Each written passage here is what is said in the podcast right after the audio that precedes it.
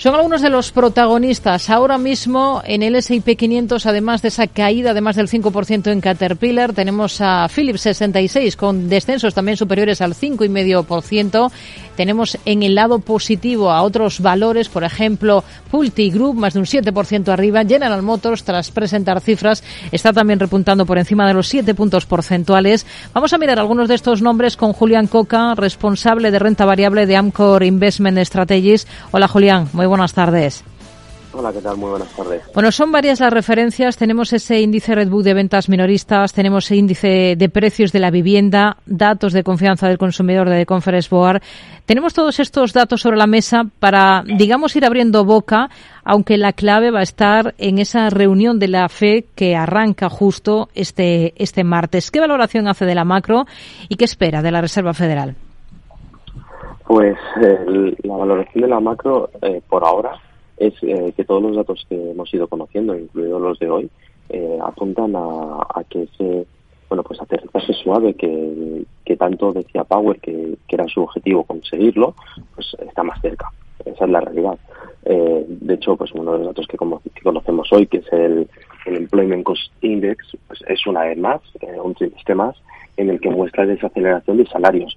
Y esto es importante porque es un indicador que está limpio de composición, es decir, no tiene eh, no le afecta que entre más gente ganando con un sueldo más bajo o, al revés, que, sean sueldos más altos.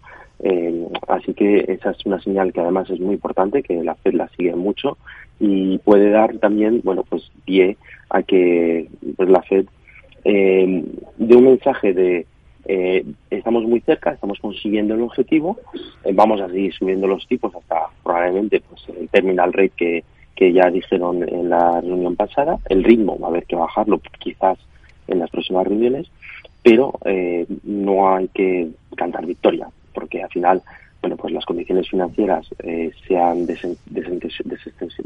destensionado bastante en las últimas semanas, sobre todo, bueno, pues con la subida de, de, los índices de renta variable y es algo que puede provocar que la economía se vuelva bueno, pues a reactivar con fuerza como ocurrió eh, durante bueno pues eh, eh, la, el verano del año pasado.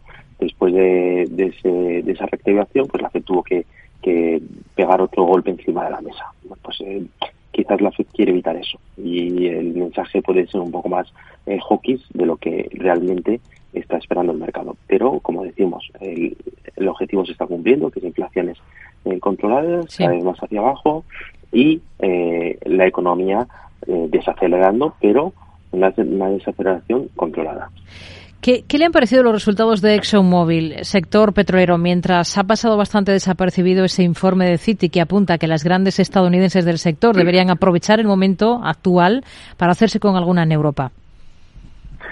Bueno, pues eh, es cierto que ahora mismo las eh, petroleras, no solamente en Estados Unidos, también aquí en Europa, pues eh, se encuentran con un colchón de caja muy grande y, puede podría darse que, que, hubiéramos algún algún tipo de integración. Eh, lo que es cierto es que los resultados bueno pues han sido muy bollantes en 2022 por esa subida de, del precio del crudo con la demanda fuerte, pero también es cierto que este año 2023 pues quizás las cosas no sean tan, tan positivas para ellos. Eh, por el lado del precio del crudo, porque a lo mejor se estabiliza, incluso puede caer algo y, y el efecto base pues es muy complicado para ellos, ya no vas a generar a lo mejor tanta caja y luego por otro lado eh, pues que la presión sobre ellas también viene por otros lados y es esos eh, beneficios caídos del cielo, ¿no? Como estamos viendo en muchos eh, gobiernos que los quieren, hmm. eh, pues, poner impuestos y, que las compañías que se han visto beneficiadas de forma muy importante por esta subida del, del, precio del crudo, pues que paguen por ello. Y al final, bueno, pues te pueden, te puedes ver mermado algo tu, tu, tu, caja en un, momento dado. Hmm. Eso es un poco lo que pasa a ExxonMobil, que además se une en que, bueno, pues los inversores querían eh, que anunciara una recompra de acciones más fuerte de lo que de lo que ha anunciado y vemos ese comportamiento algo más, más negativo. Hmm. Eh, claves de, los resultados de Pfizer ha sido otra de las que ha presentado cifras y está completamente plana en bolsa. Eh, sí, eh, en, el caso de Pfizer, bueno, pues están todavía muy centrados los resultados con, con la vacuna del COVID, con su evolución, lo que hemos visto, bueno, pues que quizás este año 2023, con las reglas que da la compañía, pues que es un, bastante débil, eh, diciendo bueno pues que el 2023 quizás sea el año en el que la vacuna del COVID pues ya sea el mínimo, ¿no? El, ese, ese valle y, ya no veamos una, recuperación.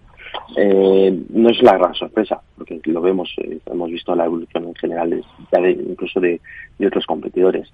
Pero lo que sí es cierto es que nos, para nosotros no está un poco puesto en precio el potencial que tienen el resto de productos y el, y el pipeline de la compañía, eh, sobre todo más allá de 2025. Y es algo, bueno, pues que, que los inversores quizás en el, en el primer golpe, que es la presentación de resultados, pues se, se vea más afectada con caídas, pero que una vez que empieces a, a leer, a digerir y pensar en el largo plazo, pues te encuentras con una compañía que tiene mucho potencial y bueno, pues que cotiza a, a un PER de dos años vista, pues de diez veces, que desde luego no es caro para, para países.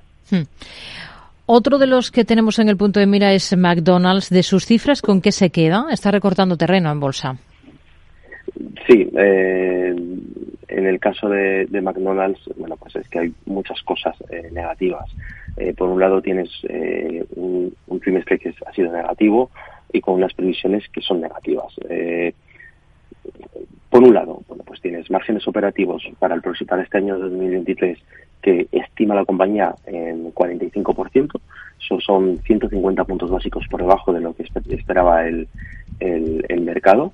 Eh, no solo eso, sino que bueno, pues que la parte de, de costes eh, se, se, va a incrementar, eh, la parte de ventas te van a afectar eh, o crees que se va a haber afectado algo porque los costes, bueno, pues la inflación en la materia prima, eh, sobre todo en la parte de alimentación, es lo que todavía queda y lo estamos viendo, eh, incluso aquí en Europa, los datos de inflación que hemos ido conociendo, mucho es por alimentación todavía en la parte de la headline. Pero pues a McDonald's eso le va a afectar.